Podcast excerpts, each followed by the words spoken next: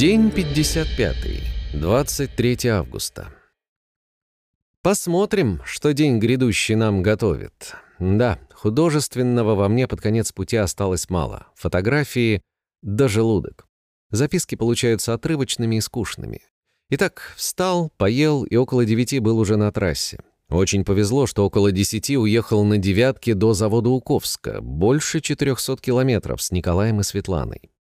Потом примерно 20 километров до развилки на село Исецкое на газике, который копает ямы под столбы. Дальше на Таврии с семейной четой. Водитель озадачил меня сначала вопросом «А на пиво дашь?»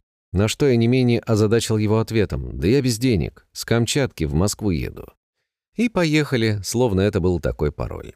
Далее несколько километров с семьей до Исецкого, где сейчас и стою в ожидании хоть кого-нибудь. Так хочется, чтобы остановилась московская машина и довезла меня домой.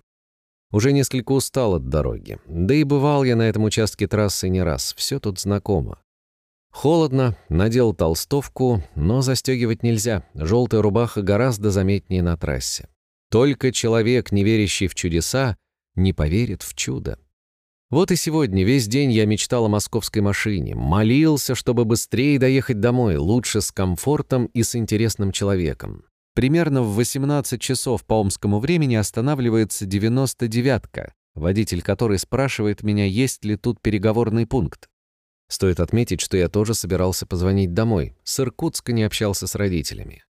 Когда я обратил внимание на номера, дыхание перехватило, и я с плохо скрываемой радостью произнес Наверняка есть должно быть.